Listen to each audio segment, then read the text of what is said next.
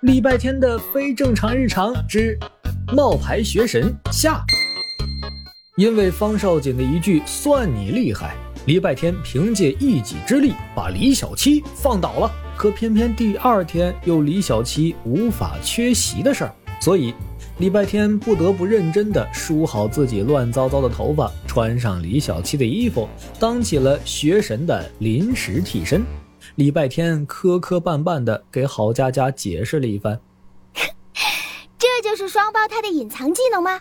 差点被你骗过去了。所以你是怎么？没时间解释了，播音还有五分钟开始。可是我的声音和小七的声音不一样，一播音就彻底暴露了呀。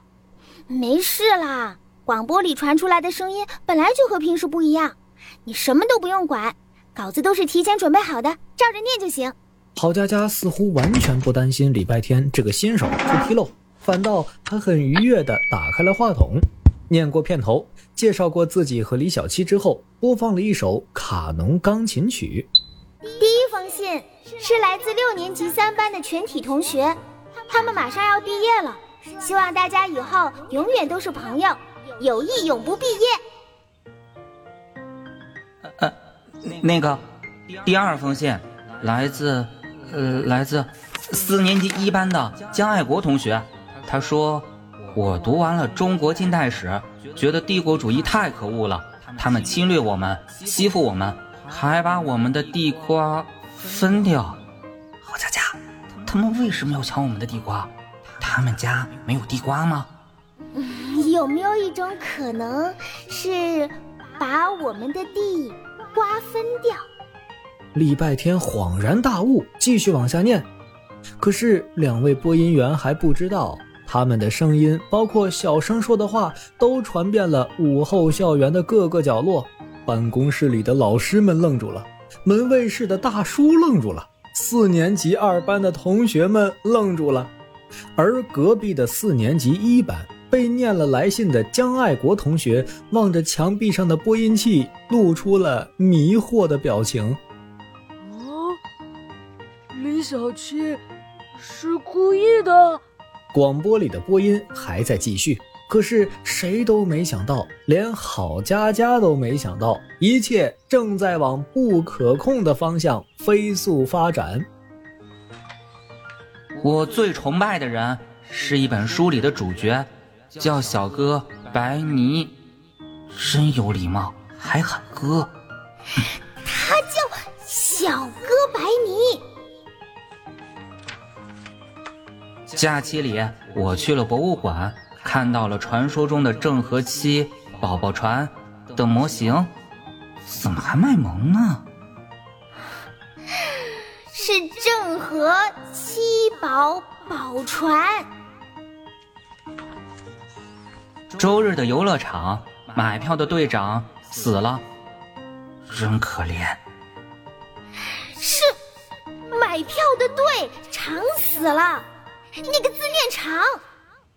如果能统计收听率的话，这一天的广播一定创下了金坛小学有史以来的最高纪录。遍布校园各个角落的播音器里，那位校园之光、全民男神，每念一句话，校园里就会爆发出阵阵欢笑声，到处都是快乐的因子。没想到七神还有这样一面，这是设计好的吧？哈哈哈！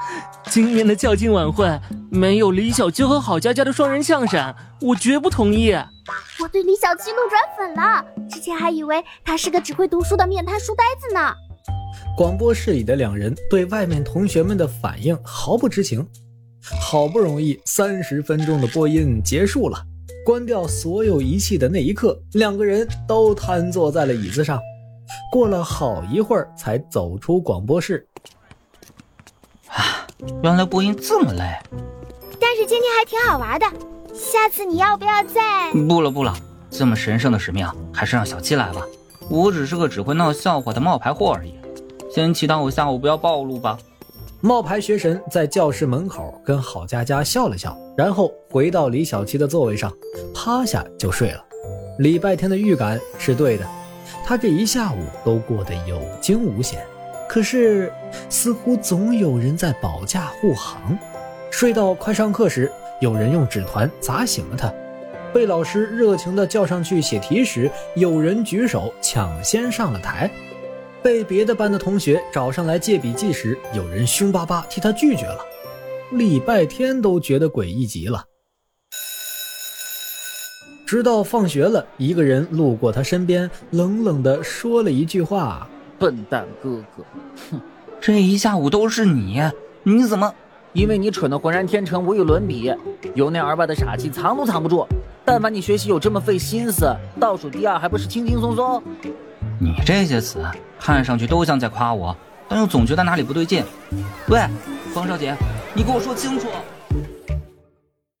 片尾彩蛋我是李小扎，礼拜天的非正常日常的正常打开方式，真是太不按套路出牌了。